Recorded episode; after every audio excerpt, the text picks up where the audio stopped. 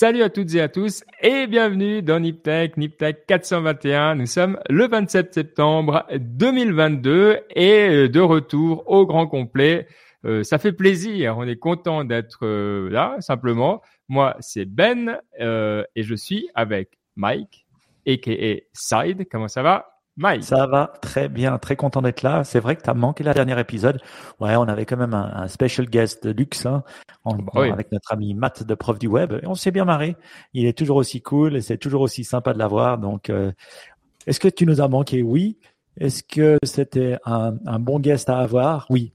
Et euh, à poser la question, est-ce que Baptiste a fait du bon job? Oui, parce que Baptiste est là aussi. Il est, il est brave parce que euh, il, il, voyage, il tombe malade, mais ah, ah, rien n'y fait. Il est là quand même, il est fort. Donc, si vous entendez les petits chats dans la gorge, bah, c'est le, c'est le guerrier qui parle. À Baptiste. c'est ça. Salut Ben, salut Mike. Ouais, j'étais à une conférence ce week-end et, euh, et voilà, bah, j'ai vu plein de gens. Et qu'est-ce qui se passe quand tu vois plein de gens en 2022 Ben, tu tombes malade. Euh, probablement le Covid, mais le système de santé américain fait que avoir un test c'est très chiant. Donc, on va partir du principe que c'est le Covid, mais sans avoir une vérification précise, disons. Mais ouais, mais sinon ça va en vrai, genre c'est comme tout, genre ça ça passe assez vite en général. Donc voilà, ça va bien, euh, en forme et, euh, et énergisé, disons, euh, raisonnablement pour ce pour okay. Bon bah, on se réjouit. Euh, c'est vrai que bah, tu nous raconteras plutôt à la fin de l'émission, dans la partie inspiration, hmm. qu'est-ce que tu faisais euh, à, à, DC. Euh, mais euh, moi, je voulais vous raconter euh, pourquoi j'étais pas là il y a, il y a deux semaines. Alors, j'étais pas là parce que j'étais en Allemagne, donc ça c'est pas très funky. Mais j'étais pas là aussi parce que droit après, je partais en Israël euh, pour aller voir une démonstration à large échelle de drones en milieu urbain. Donc euh, simplement, ah. ça voulait dire qu'il y a une ville qui est euh, à l'est de Tel Aviv qui s'appelle Modi'in, Modi'in, euh, qui est une ville très nouvelle qui a été construite euh, récemment, très moderne, euh, où il y avait justement cette démonstration euh, d'opération. Alors il y avait des centres de logistique qui utilisaient des drones pour amener des colis à gauche à droite. J'étais voir aussi la police qui utilisait les drones évidemment hein, euh, pour euh, aller rapidement dans les endroits euh, chauds de la ville. Euh, bon, c'est pas qu'il y en a, mais enfin, ça leur plaisait de tester. Et puis, il y avait aussi des drone in a box, un petit peu, c'est-à-dire des, vous savez, c'est comme les, la poste maintenant, vous pouvez aller chercher votre colis quand vous voulez. Mm. Il y a ces espèces de grandes boîtes, à part que le drone se pose dessus le paquet est pris, il va se poser dans une boîte, etc. J'ai aussi vu une boîte de, enfin ils ont des boîtes de surveillance de drones évidemment, mais qui sont vraiment bien. Donc c'était super intéressant. Mais un point qui est évident pour toutes celles et ceux qui connaissent Israël, mais que moi je n'avais pas vécu, c'est c'est un petit pays Israël, hein, environ, euh, euh, je crois, entre un peu moins de 8 millions de personnes, je crois, euh, par là autour. Et euh, il y a beaucoup de générations qui font l'armée ensemble et ça crée quelque chose au niveau euh, euh, social, en fait, de vagues de gens comme euh, voilà partout. Nous, on a un système de militaires en Suisse où c'est vrai que l'armée permet, moi j'ai pas fait, hein, donc mm-hmm. je, je me mets pas dedans, mais euh, de connaître pas mal de monde. Mais là-bas, c'est vraiment sous stéroïdes parce qu'ils font beaucoup plus longtemps et euh, un peu plus de monde qui le fait. Et, euh, et, donc, on voyait déjà ça qui donnait vraiment un aspect social. En plus, c'est Middle East, donc vraiment le côté cohésion euh, entre les, par exemple, la personne qui gère le centre de logistique, qui s'en fout des drones, c'est pas son business. Elle, elle veut des solutions. La personne qui opère des drones, les pilotes, etc. En fait, il y avait vraiment une capacité à mettre ensemble tout le monde qui était assez extraordinaire. Et pas seulement parce que nous, des fois, on le fait à petite échelle. On met, on prend un utilisateur, un opérateur, etc. Mais là, c'était vraiment avec beaucoup de monde et euh, c'était vraiment hyper efficace. Et donc, quand je comparais euh, la Suisse et Israël, qui sont deux pays vraiment très pragmatiques, hein, qui décident, voilà, on avance, on fait les choses, euh, on se pose pas euh, 3 millions de questions. L'important, c'est de montrer que ça marche. Mais nous, on est très très fort au niveau technique, mais je trouve qu'on est beaucoup moins fort au niveau business et ce qu'on mm-hmm. appelle stakeholder engagement, hein, le, d'avoir vraiment toute la communauté, toute la complexité. Et eux, c'était un peu l'inverse, et je trouvais qu'on était incroyablement complémentaires. Et donc, j'ai vraiment eu énormément de plaisir, plus Tel Aviv, Jérusalem, tout ça, c'est hyper cool. Mais de voir comment, en fait, des pays qui peuvent se ressembler un peu du dehors au point de vue technologique, en fait, dessous, y arrivent par des chemins super différents. Donc, euh, monstre plaisir à, en Israël. Et euh, voilà, je sais pas, Mike, toi tu, qui voyages beaucoup, est-ce que tu... Alors, je suis jamais allé en Israël encore. Hein, je devrais. En tout cas, j'ai entendu que du bien euh, de Tel Aviv. C'est vrai que bah voilà, après on, on entend ce qu'on entend dans la presse, mais je pense qu'il faut toujours aussi le vivre. Moi, ouais. tous ceux qui y sont allés, super chill, hein. On dit que c'était bien. Euh, Jérusalem, c'est peut-être spécial, on m'a dit, mais euh, en tout cas pour Tel Aviv, on m'a dit que c'était euh, que c'était assez incroyable. Moi, j'ai une question au niveau des startups, parce qu'on entend beaucoup de startups. Hein, une qu'on connaît bien, c'est Waze, par exemple, qui a été racheté par Google. Et puis, il semblerait que est-ce qu'elles peuvent éclore en Israël ou elles ont forcément besoin après de se barrer aux États-Unis, parce qu'on sait qu'il y a des grands liens avec les, les États-Unis? Est-ce qu'il y a un écosystème de startups avec des VC et des gens comme ouais. ça alors le, le truc euh, qui est évident aussi avec Israël, basé sur le côté hyper social hein, que je viens de, de, de décrire, c'est qu'il y a une grosse communauté euh, juive aussi euh, aux États-Unis et que souvent ça leur permet, comme les communautés irlandaises quand j'étais en Irlande, en fait quand tu veux aller aux États-Unis depuis l'Irlande ou depuis Israël, c'est assez simple. Parce que de toute mmh. manière, tu connaîtras vite du monde, ou si tu connais pas, toi, tu connais quelqu'un qui connaît quelqu'un, et tu as une communauté qui est là et qui peut te donner des tips and tricks et puis t'aider à te développer. Euh, et donc ça, c'est vrai que de celles à qui j'ai parlé, elles avaient toute une présence aux États-Unis et c'était tout assez évident. Et typiquement, tu lances ton produit, tu le grandis, tu fais le business en Israël, puis après tu le développes à l'international depuis les États-Unis. Je dis pas que tout le monde fait comme ça, mais en tout cas, celle à qui j'ai parlé, c'était assez évident que c'était comme ça, avec aussi beaucoup de facilité à aller euh, vers euh, d'autres pays, type toi Singapour et autres. Et donc c'est vraiment intéressant. Le, le, côté international, c'est vrai que tout avait et pas forcément l'Europe. Alors l'Europe, mm-hmm. l'avantage c'est que c'est simple euh, d'y aller. Mais de nouveau, il y, a des, y a des marchés, c'est une question de marché, de fragmentation et autres. Quoi. Donc, mhm. euh, et puis bon, pour les drones, l'Europe, c'est plus compliqué. Ouais. Mhm. Tu disais parler du rôle de l'armée. Moi, j'avais entendu que le rôle de l'armée jouait aussi un rôle pour les startups, hein, comme l'armée américaine ah a joué un rôle et euh, de, de, de, fondement, enfin en tout cas d'investissement euh, pour essayer de, de, de, de, pousser à bien certaines startups, notamment dans les drones. Donc, est-ce que tu as vu un lien là clairement entre armée, drone et puis startup? Ouais, alors je, bon, moi je suis dans le drone civil, donc, donc j'ai pas vu. Il y a sûrement des trucs militaires, ça c'est évident, hein, euh, mais ça j'ai pas vu. Euh, euh L'accent sur l'armée qui achète, j'ai pas tellement entendu, et, et c'est pas quelque chose qui visiblement euh, intéressait beaucoup les startups à qui j'ai parlé, même dans le domaine des drones.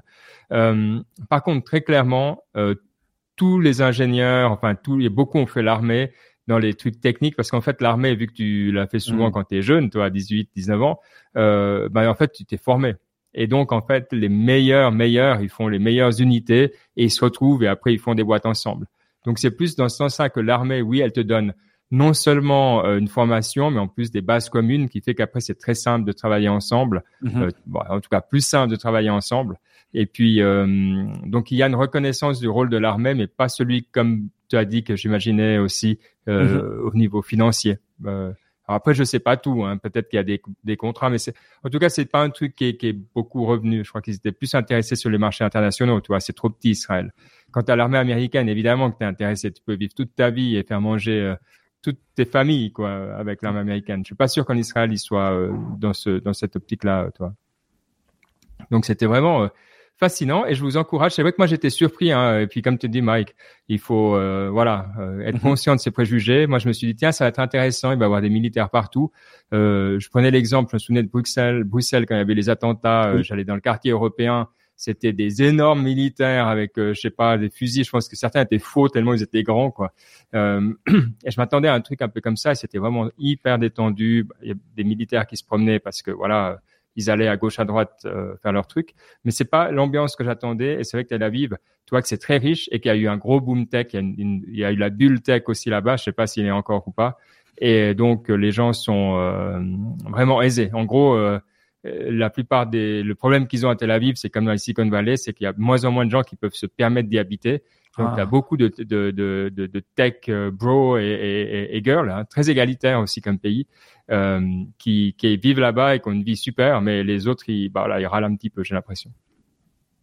Donc, bref, je voulais vous raconter ça parce que euh, bah, ça m'a fait plaisir de ressortir un peu. Mike, il a l'habitude, bah, Baptiste, il est, il est loin, mais moi, ça faisait un moment que je n'ai pas sorti d'Europe, donc euh, donc c'était cool. Bref, sur ce, on va passer aux news euh, des deux dernières semaines. Il y en a eu pas mal. La première, qui était évidente, alors vous l'avez euh, sans doute euh, entendu déjà. On va essayer de vous donner un petit peu euh, nos points de vue et, et d'autres angles, si on peut. C'est Adobe, Adobe qui a acheté Figma. Donc tout ça, ça se passe dans le monde du, du design. on parle, alors c'était 20 milliards de dollars au moment du de l'annonce. En gros, euh, comme il y avait une partie en, en action, euh, voilà, l'action Adobe est un petit peu descendue, c'est un peu moins. C'est pas très grave finalement. Euh, ce qui est intéressant, c'est que Figma, c'est une société qui s'est longtemps cherchée. Euh, pendant cinq ans, on n'a pas eu de revenus. Donc, quand on parle de persévérance, alors là, c'est un, bon exemple. Euh, mais qui a euh, duré cinq ans sans euh, pivoter tout le temps. Euh, c'est pas qu'elle se disait un jour, ils faisaient de l'audio, le lendemain, ils ont fait du design, après, ils ont essayé des, des montres. non, ils sont restés sur leur idée. Et bah, d'un coup, ça a pris. Et voilà, fast forward, encore cinq ans plus tard, donc en tout dix ans, euh, un, overnight success parce qu'il y a quand même beaucoup de gens qui n'étaient pas dans le dans le domaine euh, du euh, du design qui n'étaient pas forcément enfin c'est pas un nom que tu voyais absolument partout. Après dans le domaine des startups voilà aussi pas mal de gens qui utilisaient. Euh, donc je trouvais ça intéressant. Alors je sais pas Baptiste qu'est-ce qu'il y a à, à compléter? Puis après euh, je suis intéressé d'avoir vos opinions sur ce deal mais plutôt du côté tech et du côté sales qu'autre chose non, pas grand chose à compléter. Effectivement, genre Figma, pour ceux qui connaissent pas, c'est vraiment un peu le Google Docs du, design. Ça permet notamment pour ceux qui font des UI, donc si vous faites des, applications par exemple, ou même des choses un peu plus euh, complètes, genre des, j'allais dire site web, mais tu, tu vois, genre tout ce qui est le design d'interface notamment, c'est vachement pratique, ça permet de collaborer de manière vachement plus efficace que de juste faire euh, site.psd, euh, c'est l'extension Photoshop, point, .psd final, final 2, final 3, enfin vous savez ce que c'est. Et donc là, c'est un peu comme Google Docs, et c'est vraiment la façon moderne de, mm. de faire du software, quoi comme Google Docs, etc., etc. Quoi. Donc ça, c'est peut-être le, truc qu'il faut garder en tête. Et non, j'aurais pas tendance à dire que c'était tellement, euh, comment dire, tellement euh, euh, peu connu que ça, parce que c'est quand même genre beaucoup de gens. Je me souviens quand j'étais chez Amazon, je suis à peu près sûr qu'ils utilisaient Figma. Le, en tout cas dans la dans la team où j'étais, le, le, gars utilisait Figma, donc c'était déjà, c'est quand même un outil qui était assez euh, assez utilisé un peu partout déjà. Peut-être pas, tu vas pas comme dire Excel. gouvernement, on n'entend pas beaucoup parler de Figma. oui, mais bon, voilà. Mais dans le reste du monde, c'était quand même pas mal utilisé. Ouais. Alors il y a, y a, plusieurs angles hein, qu'on trouvait intéressants. Puis Mike, on, on sera curieux de voir. Euh, la première grande question, c'est bon, voilà, ces acquisitions, euh, il faut savoir où les mettre dans une grosse, grosse entreprise. Euh, acheter, c'est facile. Après, tu as plusieurs choix. Soit tu les laisses vivre, un petit peu comme fait Amazon avec plein de, de boîtes. Hein. Tu les intègres euh, un peu en dessous, mais pas pas plus que ça soit essaye de, de, les intégrer vraiment, un peu plus aussi ce qu'a essayé de faire pas mal Microsoft avec des, des, des succès euh, divers et, et, variés. Des fois, euh, enfin, il y a plein de produits qui voilà qui, qui prennent pas. Euh, et, et, donc la question ici, c'est bundle, pas bundle, intégré, pas intégré. Mmh. Euh, et, et, je trouve intéressant parce que peut-être pour Mike, pour le point que je voulais te, te dire, j'écoutais David Sachs en All-in qui parlait de comment t'intégrer disait le problème, c'est tu bundle, c'est que tu as créé une organisation hyper efficace qui sait vendre un produit, mais quand tu le mets avec les autres produits, en fait, tu perds ton incentive de vendre ce produit-là parce que tu vends le tout et du coup, finalement, tu perds le contact avec le produit et c'est comme ça que ton produit devient un peu pourri parce que ta sales team, elle est plus hyper focus sur cet aspect-là qui a fait que tu hmm. as finalement réussi à développer un grand produit. Donc, je suis curieux d'avoir ton avis là-dessus. Déjà, si ça te parle, pour le cas-là et puis après en général sur le, cette acquisition. Ouais, ben j'ai écouté aussi All-in. Je trouvais que l'intervention de David Sachs, elle était sacrément bien parce que lui, il connaît bien le SaaS, hein, c'est le monde du software as a service. Et puis, mm. euh, je trouvais intéressant. Moi, personnellement, je ne connaissais pas Figma. J'en ai jamais entendu ah. parler. Je l'ai jamais utilisé. Il est plus de 40 euh, ans. Pas. Donc, euh, voilà.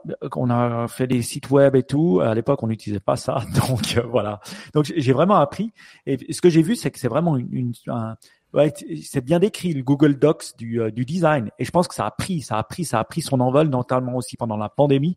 Il semble que la collaboration a dû aussi beaucoup plus se développer puisqu'on utilisait plus des, outils collaboratifs. Et donc là, ça a vraiment pris son envol. Et c'est vrai que quand on voit les chiffres, euh, comme quoi de, de leurs revenus, c'est assez hallucinant. il y en a peu qui arrivent à ce niveau-là. Donc je comprends tout à fait pourquoi quelqu'un comme Adobe qui se veut aussi champion dans ce domaine-là, rachèterait une société comme ça. Maintenant, est-ce que ça vaut 20 milliards? Ça, c'est toujours la grande question. Euh, est-ce que ça les vaut ou pas? Est-ce qu'ils vont réussir à voilà Je pense que ouais, ils se doivent, ils se doivent de faire quelque chose. C'est les numéros un. S'ils laissent traîner et s'ils laissent partir, ça sera le bordel. Euh, j'aimais bien justement l'exemple qu'il donnait David Sachs dans, dans All In. Il disait, il utilisait l'idée de Yammer.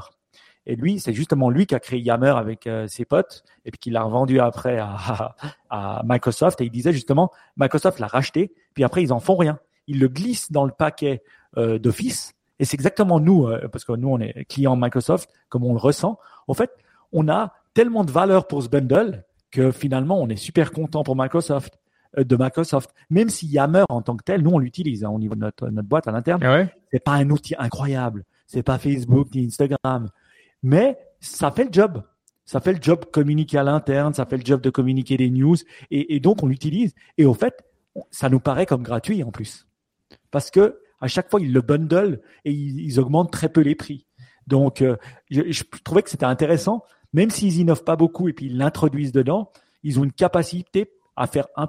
Ils ont deux modèles à choisir. Soit ils le bundle avec le prix existant, soit ils font comme Salesforce et Salesforce c'est les rois hein, de faire ça c'est qu'ils créent toujours, ils rachètent toujours un truc, mais tu devras toujours racheter un truc supplémentaire. Ils te l'intègrent jamais dans ton truc d'office, quoi. Mm -hmm. qu'on a Salesforce. Donc, à chaque fois, tu dois, tu vois, ah, Slack, c'est cool. Ah, Tableau, c'est cool. Mais tu es sûr que jamais il sera intégré d'office. Tu seras obligé de payer une licence. Donc, je trouve qu'il y a aussi des capacités à faire payer en plus et Salesforce, c'est un bon exemple.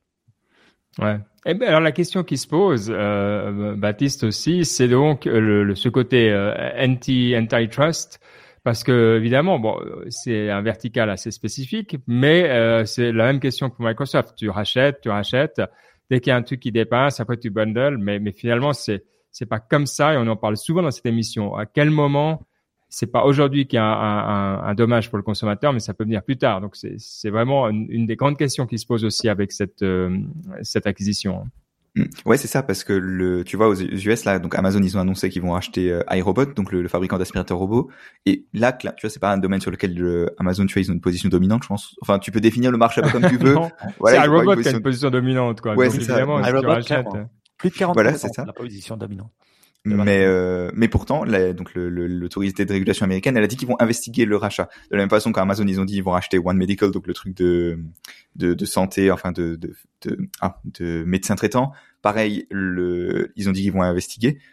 Enfin, j'ai l'impression que si ce truc-là, ce rachat-là, qui est pourtant beaucoup plus clairement, qui me semble être un truc qui mérite de de tomber sous les coups d'une investigation. Au moins, je dis pas que ça doit être bloqué ou quoi, mais au moins de d'être investigué, ben c'est ça. Donc, je serais curieux de voir comment ça avance, parce que la différence, ben, c'est qu'évidemment, ben, Amazon, c'est un truc qui est vachement connu, qui dont on parle, tu vois.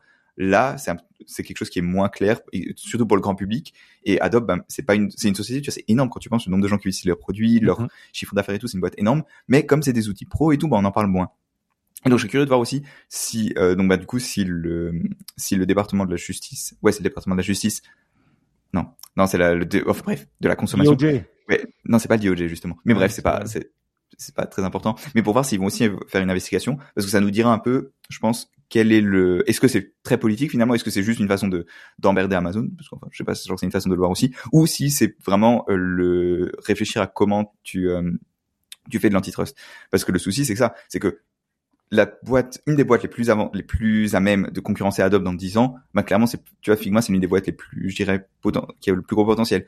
Parce que notamment, bah, quand le, tu vois, quand on parle, beaucoup de gens faisaient le lien entre ça et Midjourney, tu vois, il est, euh, ou euh, Dali et les générateurs d'images, le, euh, pas aléatoire, euh, par IA, tu vois. Parce que si demain les opérations, tu vois, vraiment précises, vraiment comment dire vraiment euh, tu vois d'artistes du truc ils sont ils sont faits par une IA en fait toi ce que tu fais en tant qu'humain c'est des choses beaucoup plus high level tu vois où tu as besoin d'outils moins compliqués ou en tout cas qui paraissent moins compliqués et des interfaces plus simples. Et donc typiquement dans des trucs comme Figma tu vois qui tournent dans ton browser ou tu vas avoir besoin de collaborer pour voir le pour pouvoir euh, discuter avec les, tes collaborateurs etc etc et donc on voit que dans un dans le futur il y a clairement un potentiel dans lequel Figma devient beaucoup plus grand qu'Adobe, tu vois, ou, ou plus grand, ou alors concurrence clairement des trucs comme Photoshop et Premiere Pro pour le mm.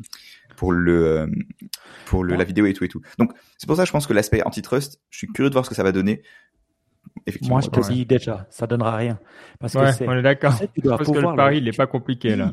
Et tu dois pouvoir le, le, le, prouver. Euh, ils peuvent pas juste dire c'est antitrust euh, comme en Chine, vous arrêtez et puis hop, euh, on vous scinde. Je pense que là, ils doivent avoir un argumentaire qui tient la route et qui tient solidement devant euh, devant devant les juges. Et voilà, c'était marrant parce que j'entendais sur Pivot euh, euh, le, le, CEO d'Amazon parler à Code 2022. Puis mm. c'était assez cool. Hein, ça dure une heure. Je vous, vous encourage à, à l'écouter. Il s'appelle Andy Jassy et franchement, il parle bien, il, il, il, est lovable comme on dirait. Donc euh, c'est hmm. assez, on a envie, on a envie de l'aimer. Il est cool. Et euh, on l'écoute et, et, tu vois, il dit ouais, mais voilà, Amazon c'est quand même le mastodonte. Mais, mais non, on représente moins de 10%. Sa réponse, mais non, on représente moins de 10% du retail. On n'est rien du tout. C'est clair, ils sont rien du tout dans le retail. Si on regarde la bouffe, Mais si on regarde juste l'internet, ils sont plus euh, la vente online, ils sont plus de 50%. Donc en fait, le focus, il est où on met le, le où on met euh, la lumière, c'est là où on peut se dire ils sont gros ou pas. Et c'est la même chose avec Adobe, c'est la même chose avec Microsoft. Euh, là où on met la lumière, on pourrait dire ils sont ultra dominants, et puis après on dira ouais non ils le sont pas. Donc avant, s'ils devaient scinder euh, nos amis, ils devraient scinder Microsoft, ils devraient scinder Google, ils devraient en scinder beaucoup plus, à mon avis. Ouais. Euh, euh, ce qu'il y a d'intéressant, un peu rien à voir, mais c'est qu'aujourd'hui, euh, Roomba a annoncé, euh, donc ils ont annoncé le Roomba Combo, celui qui aspire et, et qui mop, comme on dit. C'est la voilà, qui, qui, ouais, exact. En même temps, et ça, je pourrais acheter. Et ça aspire trop bien. aussi. Ouais. Ah, en même temps sur le même produit, parce que toi, t'en as un en plus. Et puis ils font les deux côte à côte, c'est ça le problème. Exact, ça je voulais pas. Mais par contre, un qui fait les deux ensemble, ah, ça, euh, là on parle. Là, là, là, là, tu parles parce que là j'ai envie, j'ai envie de l'avoir celui-là. En plus, je connais l'importateur suisse, donc le combo euh, J7 Plus euh, facile quoi. 1000 mm. 1200 dollars, donc voilà le voilà. Demande ah, avoir un discount. Oui. Voilà, exactement, exactement. Il peut avoir un prix d'usine, c'est-à-dire 100 dollars probablement, parce qu'on les connaît les marges. Hein, Non. Quand on a un Monopoly comme ça. Non, on, on les connaît les marges, mais je vous dis juste, les marges dans le software, ça c'est infâme. Je veux dire, quand tu regardes les marges de Google, quand tu regardes les marges de Facebook, je veux dire, ou Meta, ou comme vous voulez l'appeler, ça c'est infâme. Parce que ça, dans le commerce, t'hallucines. Je veux dire, même les, les, les, les, les montres de luxe suisses, elles n'ont pas des marges pareilles. Et c'est dire. Mm-hmm. Non, Même Louis Vuitton n'a pas des marges pareilles. Ouais. Bon, mais euh, voilà, donc je pense qu'intéressant, puis si vous êtes utilisateur, utilisatrice de ce genre de produit, bah dites-nous euh, s'il y avait pas mal de gens qui étaient tristes hein, quand même. Euh, bah voilà, parce que quand on est dans une, avec un plus petit, une société qui a un produit euh, comme ça, bah on n'aime pas que ça soit racheté souvent. Ah bah voilà, on verra si c'est Yammer number two ou pas qui va arriver. Il y a une société aussi qui en a eu marre, visiblement. C'est nos amis, ça c'est pour toi, Baptiste, hein, de, GM, donc euh, le constructeur automobile, qui a décidé finalement qu'après tout, ils allaient dessiner leur propre puce. Euh, ce qui est intéressant parce que c'est pas vraiment leur cœur de métier, hein, mais au final, est-ce que ça va pas le devenir? Donc, quand j'ai vu cette news, j'étais curieux de comprendre un petit peu plus si c'était vraiment cette transformation profonde d'une entreprise qui comprend, ou bien si c'était juste qu'ils trouvaient personne pour le faire, ils se sont dit bon bah, on va le faire nous-mêmes alors. Hmm. En fait, la, raison pour laquelle j'ai mis cette news, c'est que euh, le, j'en ai mis celle-là et une autre, c'est qu'il y a vraiment des, des, news sur les chips. On en voit, mais vraiment, il y en a le beaucoup, beaucoup, beaucoup, et pas tant dans la fabrication. Donc, la fabrication, c'est ce qu'il y avait pendant la pandémie, le souci que le pour graver les puces sur le silicone, il y avait des euh, comment dire des des, euh, des goulots d'étranglement dans la dans les supply chains mm. où il n'y avait pas assez de capacité. Là, c'est différent. Là, c'est le toute la partie dans le design des chips. Parce que ce qui se passe maintenant, c'est qu'en fait, le, avant les chips, c'était uniquement des choses très généralisées. C'est-à-dire que tu avais Intel et AMD en gros qui faisaient des chips que tout le monde utilisait ensuite et les chips pouvaient tout faire. Et maintenant, ce qui se passe, c'est que le, les chips, ils progressent plus aussi vite qu'on le veut. Si vous voulez, avant le, les chips, le, la, la, loi de Moore, c'était que en gros tous les ans et demi, deux ans, ils doublaient en capacité. Maintenant, c'est plus vraiment le cas parce que c'est plus dur parce qu'on atteint les limites physiques. Et du coup, ben le, la façon qu'on a de continuer à avoir des, euh, des avancées en performance, ben, c'est d'avoir des chips de plus en plus spécialisés. C'est-à-dire que hmm. le et ça fait sens aussi parce que ton ordi, le, le ce que ce, que tu fais tous les jours, en fait, ça consomme pas grand-chose. Tu vois, c'est justement quand tu as des applications spécialisées que là, ça commence vraiment à pomper beaucoup. Tu vois. Par exemple, si tu fais tourner un modèle d'intelligence artificielle pour reconnaître quelque chose, que tu fais des jeux vidéo en 3D, ce genre de trucs, ben là, quand tu as des usages spécialisés, là, tu as besoin de plus de puissance. Et donc, ça fait sens que pour ces usages-là, ben, tu vas avoir des parties du chip qui vont être accélérées. Le, un, détail comme ça, quand j'avais pris un cours de sécurité il y a quelques années, le prof disait que les data centers de Google, il y avait des, des, des, euh, des gens qui disaient que je crois 15% des calculs dans, dans, les data centers de Google à un moment, c'était uniquement pour calculer des clés de chiffrement. Parce que ben, comme toutes les communications mmh. sont chiffrées, ben, en fait ça consomme énormément de trucs, tu vois. Et, euh, et du coup, ben, si tu as des chips qui peuvent accélérer ça, par exemple, ce genre de petit use case, ça, ça fait des énormes économies quand tout add up. Le souci, c'est que si tu as des chips qui sont spécifiques, ben, en fait, la personne qui utilise le chip, elle a besoin de faire ses propres chips entre guillemets, tu vois. Le et, euh, et donc le, leader, donc typiquement l'exemple, bah, c'est mm. les les les, euh, les, GPU où Nvidia faisait faisait des chips spécialisés pour ça. Le souci c'est qu'ensuite, bah, comme ils ont un peu un monopole là-dessus, bah, ils commencent à, ils ont des grosses marges, ça commence à coûter cher. Et donc maintenant, les gens, à la fois pour des questions de performance, parce que si tu fais les chips toi-même, bah, tu peux les tailor encore plus à ce que tu fais, et aussi pour des raisons de coût, parce que si t'as pas besoin de payer Nvidia, bah, c'est toujours, c'est toujours sympa. Et donc là, Cruise, qui est la division voiture autonome de, de General Motors, donc c'est vraiment pas General Motors, c'est vraiment Cruise, le, hmm. le, les voitures autonomes. C'est pour ça, genre le General Motors normal, eux, ils ont pas, genre, ils sont pas encore assez. Ils pas besoin de chips. Ouais, oui, c'est ça, c'est ça. Enfin, ils en ont plein, mais voilà, normal, ouais, ok. Ouais, voilà, c'est pas des chips très intéressants, disons. Et, euh, et eux, du coup, ils ont décidé de faire leur propre chip. Et c'est intéressant parce que c'est pas un Google ou parce que jusqu'aujourd'hui, la majorité de l'activité, c'était par exemple euh, AWS qui faisait ses propres chips pour ses pour ses euh, pour ses processeurs de dans AWS, ou alors c'était Google qui faisait ses propres chips pour YouTube, ce qui est déjà vachement intéressant. Mais là, carrément une boîte de voiture autonome, comme il y en a probablement, bah, il y en a 5-6, tu vois, des grosses boîtes de voitures autonomes, je dirais, si je me trompe pas, bah, que eux fassent leur propre chip, ça montre que c'est quelque chose qui va se démocratiser et où finalement, bah, de plus en plus, tu vas avoir des chips, le, chaque grosse boîte qui, a une, qui est basée sur un truc où il y a besoin de beaucoup, beaucoup de puissance de calcul, va probablement faire ses propres chips. Et ça, c'est vraiment une, une, un changement que je trouve qui est vachement intéressant. Et donc, tu trouves du monde? Parce que c'est, euh, enfin, vouloir le faire, c'est bien. Après, il faut avoir une équipe capable de le faire. Et je connais pas. Typiquement en Suisse, c'est pas le truc où, toi, je connais personne euh, qui était à mhm. l'EPFL euh, en chip design, par exemple. Ouais. Euh, ça, clairement, je pense, ça c'est clairement un bottleneck. Ça c'est certain. Je me souviens quand j'étais justement encore à, à, Pittsburgh il y a quelques années, Apple ils avaient fait une conférence spéciale pour dire à l'université où ils disaient oui, on sponsor vos études, machin et tout pour que vous deveniez chip designer et tout. Donc c'était vraiment déjà mhm. un truc à l'époque. Et maintenant ça doit l'être encore plus. Et, euh, et mais ce qu'il disait en fait, c'est que une énorme partie du coup, en fait, c'est pas tant dans les chip designers, donc c'est pas ceux qui font le chip, mais c'est le software derrière, tu vois. Mmh, le mmh. Nvidia par exemple, en fait, ils sont très forts à la fois pour faire le chip, mais aussi l'autre gros truc, c'est le software derrière, parce qu'en gros, entre le, tu vois, les gens qui font des voitures autonomes, en fait, ils écrivent du code d'assez haut niveau, tu vois, du code qui fait des opérations sur les matrices et tout machin, mais quand même assez haut niveau. Et en fait, faut adapter ce code au chip, et ça, toute la stack software entre, c'est beaucoup beaucoup de mmh. travail à développer. Et donc en fait, beaucoup de la main d'œuvre aussi, c'est du software engineering, tu vois, juste du code.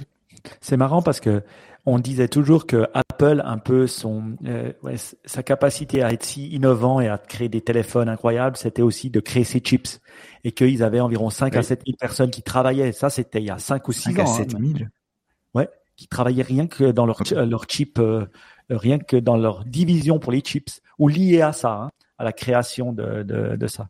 J'avais lu un truc comme ça il y a 5 ou 6 ans, mais peut-être je me trompe avec le chiffre. En tout cas, je peux dire de, et euh, ça m'étonne pas et je trouve ça intéressant. Moi, je peux vous dire deux petites euh, informations. Nous, dans nos produits, on utilise hein, des chips. Et euh, finalement, on, les, les, chips elles-mêmes, on doit toujours on doit toujours les créer. En fait, on crée un peu la chip elle-même avec des choses standards dessus, mais on la design et elle fit au produit. Souvent, les produits qu'on design, elles ont des chips qui sont elles-mêmes designées. Après, on utilise des des parties standards existantes pour les manufacturer. C'est pas forcément des chips qui sont designés avec euh, des choses différentes, mais quand même le software et le, le, chip design. Euh, nous, on travaille avec une boîte suisse, ils sont une cinquantaine d'ingénieurs et ils le font. Donc, euh, ça se trouve. Mais c'est des gens très, très spécialisés qui, et toi, tu peux pas régater. Tu pourrais pas avoir 50 personnes, en tout cas pas pour nous, qui, qui juste dans ce domaine-là, mais en travaillant avec eux. Et ce qui est plus dur aussi, c'est parce que tu dois l'intégrer non seulement à ton produit, mais aussi à ton app, à tout ton écosystème. Donc c'est c'est pas facile à faire. Euh, ça c'était euh, la première chose. Puis deux, euh, je parlais à, une personne, un responsable chinois qui a qui manufacture des, des chips en Chine, c'est un des plus gros, qui manufacture, hein, qui les qui les produit. Et puis il expliquait que on, se souvient tous qu'on disait oui, maintenant il y a des problèmes de chip, de, euh, il y en a moins et tout ça. Et il expliquait que il y a, y a plus ce bottleneck maintenant au niveau des chips. Le seul bottleneck qu'il y a, c'est dans les voitures. Et il hmm. expliquait pourquoi. Il disait euh, parce qu'avant il y avait euh, 5-6 chips dans une voiture, et maintenant il y en a 200. Donc ça devient tellement important dans les voitures pas seulement autonome. Hein. En plus, j'imagine mm. autonome, il y en a encore plus, mais dans des voitures standards, mais il y en a 200 chips, que là, le bottleneck est encore énorme et euh, il y aura encore euh, deux, trois ans avant qu'ils arrivent à, faire face à la demande, parce que la demande est énorme. Donc, quand tu me parles de voiture et ça, ça lie à ce que bah, je parlais à cette personne et ce qu'il me disait. Donc, je trouvais intéressant. Hmm. Après, c'est encore, c'est quand même des chips différents dans la mesure où le, ce dont toi tu parles, ce que vous concevez en quelque sorte, c'est, euh, en gros, tu as des chips standards et ensuite tu les mets sur un circuit, tu connectes tout, tu fais le software et tout, tu vois, c'est ça le, dont tu parles. Moi, ce dont je parle, c'est vraiment designer le, le circuit que tu as dans le dans la puce. Et, euh, et c'est des puces qui sont hyper compliquées, hyper avancées, machin.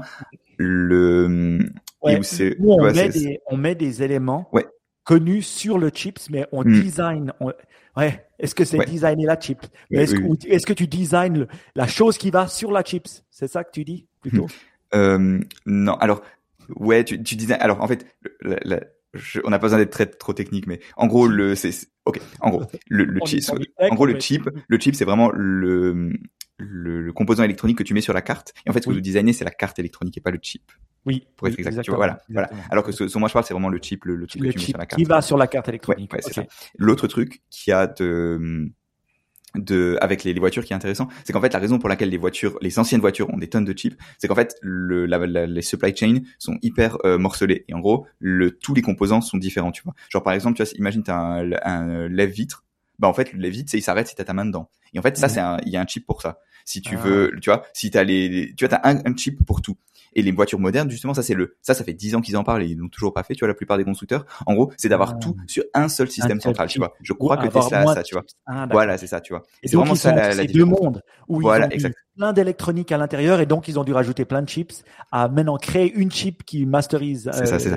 Et c'est pour ça que Tesla est tellement bon et qu'ils arrivent à faire le mise à jour et tout parce que eux ils ont un système centralisé, tu vois, où tout passe par en, gros sur un système de, de network alors que les anciennes voitures, tu as des tonnes de faisceaux partout et tout pour euh, connecter tous les chips. Et c'est pour ça aussi que les supply chains dans les voitures vont changer avec les voitures électriques notamment, parce que au lieu d'avoir juste un, euh, au lieu d'avoir tout qui soit très morcelé, décentralisé, bah, si tu veux avoir la capacité de tout changer avec le software et tout, bah, tu as besoin d'avoir beaucoup plus de choses qui sont centralisées par le constructeur de voitures. Et c'est ça aussi qui est super intéressant par rapport à ça. Ok, bon, j'ai contrôlé pendant ce temps. Effectivement, en 2011, Apple avait 1000 ingénieurs dans le domaine des chips, euh, et en 2021, ils en avaient environ 6000, en tout cas selon les chiffres que j'ai trouvés. Donc euh, c'est vrai qu'il y a dû, euh, ils en ont euh, sponsorisé des, des, étudiants et étudiantes dans leur dans leur cursus. hyper intéressant et c'est fou. c'est vrai que c'est quelque chose qu'on a longtemps pris comme acquis et de voir que finalement ça revient, c'est toujours ces cycles. Je trouve ça aussi fascinant. Mais merci pour le pour la discussion que vraiment c'est des choses que, enfin voilà, euh, hmm. j'ai plaisir à entendre parce que je connaissais pas. Une chose un peu plus, ouais, vas-y. Juste un petit, un dernier plug. Le, si vous êtes intéressé par ça, par les chips et notamment par les, les derniers, les derniers euh, cartes graphiques de Nvidia et les dernières avancées dans ce domaine-là, parce que vraiment, je pense, le, les cartes graphiques, c'est vraiment l'exemple le, typique de ce que le, de l'évolution du monde des, des chips. Le, il y a un excellent article dans les notes de l'émission par euh, ah, Ben Thompson, il s'appelle, il fait souvent des bons essais sur le, la dernière série de cartes graphiques de Nvidia et à quel point c'est vraiment un, un nouveau, une nouvelle évolution dans le monde des graphiques, notamment sur ordi, où en fait ils sont en train de passer d'un monde où tu as des euh, des cartes qui calculent le, les graphiques actuels si tu veux tu vois à des cartes en fait qui vont être optimisées pour l'IA parce qu'en fait la majorité du calcul pour créer une image ça va être des calculs d'IA tu vois. Parce que le en gros le ouais, le, tu vois, tu vas utiliser de plus en plus d'IA, ou par exemple, tu calcules la, scène dans une définition, et ensuite tu mhm. re-rends la reine, dans, tu, ensuite tu calcules le, avec une IA, tu étends la scène, et comme ça c'est plus efficace. Et enfin, plein de trucs comme ça. C'est super intéressant, et c'est un énorme pari technique pour eux. Enfin, vraiment, un excellent essai si vous avez le temps, ça vaut vraiment le coup. Ok, bon alors euh, on va le lire et ça sera de toute manière dans les notes de l'émission, comme d'habitude, euh, où vous venez dans la Nip Nation, vous nous demandez at Niptech Podcast sur Twitter ou info at niptech et puis on vous envoie le lien pour venir. Euh, ouais, plus bas niveau, mais intéressant aussi parce qu'on est quand même de gros consommateurs. Hein. C'est euh, euh, Spotify qui lance sa propre euh, boutique de livres audio. Alors ça fait plein de sens hein, pour Spotify. Ils ont fait la musique, ils ont fait les podcasts. Je veux dire, c'est pas une nouvelle qui me fait tomber de la chaise. Par contre, là, c'est intéressant parce qu'on dit souvent, avant, on parlait que il n'y avait pas de compétition typiquement, c'est vrai qu'Audible, c'est un truc où je... alors il y a deux trois autres euh, plateformes, mais jamais aucune que j'ai considérée comme de la compétition. Euh, et là, on revient en question de bundle parce que si ils commençaient à mettre les livres audio avec le avec leur euh, euh subscription euh, Spotify, ça deviendrait super intéressant, je mm-hmm. trouve. Euh, mm-hmm. Parce que bon, pour me faire partir d'Audible, il faudra mm. quand même se mettre de bonheur mais c'est pas impossible. Donc, euh, ils disent qu'il y a 300 000 titres, ce qui est plus ou moins la taille du catalogue de Audible aussi. Donc, j'imagine que voilà, à part les exclusifs, il y en a pas non plus tant que ça. Euh, bah, ils ont tout le reste aussi, et ils auront sûrement des exclusifs également. Donc, euh, c'est bien. Alors, bon, Mike, toi, tu es le original gangster quand il s'agit de, de livres audio. Est-ce que ça te fait En plus, tu es un Spotify euh, fanboy. Donc, euh, est-ce que tu est-ce que tu frétilles Alors, je me nomme comme un Spotify Power User parce que j'ai oh, c'est plus Spotify que moi. Donc, fanboy peut-être, mais Power User, c'est sûr. Et donc, euh, euh, c'est vrai que Audible, je, euh, je, suis, je suis fan aussi et Spotify aussi. J'ai peut-être une petite question avant de commencer pour toi, Ben, et toi, Baptiste. Quand est la dernière fois que vous avez vu une innovation sur l'app euh, d'Audible? Je me souviens plus. Il y a deux trois ans, euh, ouais, euh, je sais plus, ils avaient dû changer de place le bouton euh, du shop. Euh, ça c'était bien parce que j'avais de la peine à le trouver des fois. tu avais de la peine à le trouver. Non, je vais dire, moi, euh, ce que je fais souvent, c'est que j'offre des cartes Audible aux gens euh, pour leur mm. anniversaire, euh, aux jeunes, comme ça, je leur file 12, un abonnement de 6 mois ou 12 mois, comme ça, parce que j'aime bien le faire. Et la plupart des fois, quand je leur envoie l'abonnement, ils ont de la peine à s'inscrire déjà à cause euh, est-ce qu'ils sont FR, est-ce qu'ils sont DE, est-ce qu'ils sont .com, est-ce qu'ils écoutent en anglais. C'est assez le bordel, il hein, faut le dire. Hein. Et, et, donc c'est assez complexe. Oui, ça c'est nul. Et, et, aussi, euh, c'est dû à des droits. Hein. Euh, ils n'ont pas les droits en France, mais ils ont les droits sur le .com, ils ont les droits pour le DE. Je pense qu'il il doit avoir quelque chose comme ça dans le monde des livres. Et, c'est assez complexe quand même d'écouter des audiobooks. Alors que, que font les gens quand je leur parle? Soit ils vont surtout sur YouTube et ils écoutent des conférences au lieu d'écouter des audiobooks parce que c'est plus facile à faire. Et donc, pour moi, il y a clairement un positionnement pour essayer de taper un coup dans la fourmilière et soit faire en sorte que nos amis d'Audible euh, se réveillent, soit euh, faire en sorte que bah voilà, on, est tout dans un dans une app. Vous vous souvenez, on parlait de super app, de super C'est ce que tu disais. on dit souvent en fait, tu écoutes un podcast si t'aimes un petit peu, bah, tu t'arrêtes là. Et si t'aimes vraiment, tu achètes le livre. En exactement, exactement. Et là, pour Spotify, euh, ça fait beaucoup de sens. D'ailleurs, ils ont fait dans l'autre sens. Audible a aussi essayé d'intégrer. Je crois qu'ils ont des podcasts quelque part, mais ou des, mais de nouveau, c'est tellement pourri, mal fait que personne considère ça. Enfin, j'ai jamais entendu personne dire j'écoute mes podcasts sur Audible. Quoi. Oui. Mm. Ben, exactement. Les podcasts sur Audible, j'ai essayé. C'est vraiment tellement merdique. Et surtout, il n'y a pas tout. Donc, vu qu'il n'y a pas tout, mais il y a du content dédié, tu comprends pas parce que tu as envie d'une app qui. Donc, pour moi, ça fait sens. Je dirais, qu'est-ce qui ferait le succès? Le succès, c'est de pouvoir, bah voilà, soit de pouvoir acheter les audiobooks directement dedans. Et là, il y a la possibilité. Hein, on l'a vu avec euh, Spotify maintenant. Euh, euh, il y a des subscriptions dans certains podcasts et donc on peut payer, on peut s'abonner au podcast et puis payer à travers l'app. Ça, ça peut se permettre. Donc, ils ont cette capacité-là. Donc, on peut imaginer soit payer l'audiobook un à un, soit peut-être payer une souscription. On a accès à pas mal d'audiobooks. Ça, ça serait, ça serait une autre solution. Euh, et puis aussi les langues. Je trouve que les audiobooks euh, ah anglophones, ça marche sur Audible, mais les audiobooks francophones ou autres, c'est très très problématique hein, pour les langues. Donc peut-être il y a quelque chose à jouer, surtout que Spotify est européen euh, dans ce monde-là. Moi, moi j'y crois. Hein. Et je crois à cette idée de super app. Euh, j'ai ma musique, j'ai mes podcasts et j'ai mes audiobooks dans la même euh, dans la même app. Hmm. Ouais. J'espère juste qu'ils vont réussir à garder le, le, modèle tarifaire en fait d'Audible ou quelque chose de similaire parce que ce qui est vraiment cool avec Audible, tu vois, c'est le fait que tu as cet abonnement qui coûte ouais, 10 euros par mois à peu près et pour lequel tu as un livre audio par mois parce que le parce que si tu as pour l'instant c'est uniquement donc Spotify pour l'instant ils ont ils vendent uniquement des livres et euh, et ça ben ça c'est beaucoup plus cher quoi. Le alors Audible je sais pas Audible ils ont toujours le bouton utiliser le donc le, le crédit audio qui te donne chaque mois avec le l'abonnement ou payer le livre. Et payer le livre, en général, ça coûte genre 30 balles alors qu'un crédit audio, bah, ça vaut 10 euros. Donc, je sais pas s'ils font exprès audible de, de gonfler les prix pour te montrer que l'abonnement vaut le coup ou si c'est le vrai prix. Mais, euh, mais tu vois, si Spotify, ils ont des prix similaires ou même genre juste, je sais pas, genre que tu vois, c'est 15 euros au lieu de 10, tu vois, ça va quand même faire un frein à y aller. Donc, pour ça, je sais pas, genre le, ça, je pense, ça peut être un frein s'ils n'arrivent pas à trouver le modèle économique. Maintenant, je pense que qui on oublie dans cette histoire? Apple. Parce que Apple, a aussi books, audiobooks, et tu peux les acheter. Ils n'ont pas un modèle d'abonnement, mais ils ont, ils ont des audiobooks. Ouais, ils l'ont depuis longtemps et pas grand monde l'utilise. En fait, j'ai l'impression qu'Apple, ils ont le même problème que Amazon, tu vois. Ils ont acheté Audible, Amazon, mais ça leur apporte des sous sans faire grand chose. Oui. Mais ils n'ont pas le drive, tu vois, pour l'améliorer. Tu vois, ils n'ont pas le drive pour que l'application soit vraiment bien, même si ce serait pas très dur, tu vois, mais genre. Ils l'ont jamais bundlé non plus. Ouais, c'est Autant ça ils ont bundlé Amazon Prime avec les films, ils ont jamais bundlé Audible parce que ça m'a l'air d'être un groupe séparé qui sait même pas qu'Audible appartient à, Amazon. Hein. Les gens bon, T'as quand même le compte Amazon et tout, mais ouais, en effet, c'est assez séparé. Le et donc je, je pense qu'Apple c'est un peu la même chose. Ils ont pas le parce que pour eux, tu vois, c'est un ce business, c'est genre je sais pas, genre c'est le même. Je suis sûr les accès, les câbles pour iPhone, c'est un plus gros business que les livres audio probablement. tu vois donc. Ah ouais, bah ouais. C'est Bah, ça, c'est pour ça. ça vaut quatre bouquins un câble. Donc, euh, Ouais, c'est ça. Donc, je j'attends de voir, mais euh, j'espère. Mais franchement, j'espère Donc, que bonne nouvelle. ça marche. Ouais, en bonne gros, nouvelle. si, si on Ouais. conclut, euh, bonne nouvelle. Et euh, après, moi, ce, ce que j'aimerais voir arriver là-dedans, euh, c'est YouTube, parce que moi, j'ai tout bundlé dans YouTube. Ah oui, Euh, tout, donc oui, ça me ferait plaisir. Euh, et l'autre truc, en tout cas, alors pour moi qui est indispensable, c'est l'accès aux great courses. Je veux dire, s'il n'y a pas les great courses sur Spotify, ils peuvent être les meilleurs du monde, ça peut coûter deux balles, euh, Ah, euh, c'est no go quoi. Donc euh, je pense que ces exclusifs euh, là risquent de, de jouer. oui, euh, et- énormément. mal. Et c'est ça où on sait qu'Amazon est fort. hein. Ils sont forts aussi dans Amazon Prime à créer du contenu. Et ça fait un moment qu'Audible crée des livres. hein. Euh, voilà. euh, euh, Audible hopes you've enjoyed this program. Tu connais celle-là. Ah, c'est ça la des, des audiobooks. Ça vous fait plaisir parce que vous pouvez en écouter un autre.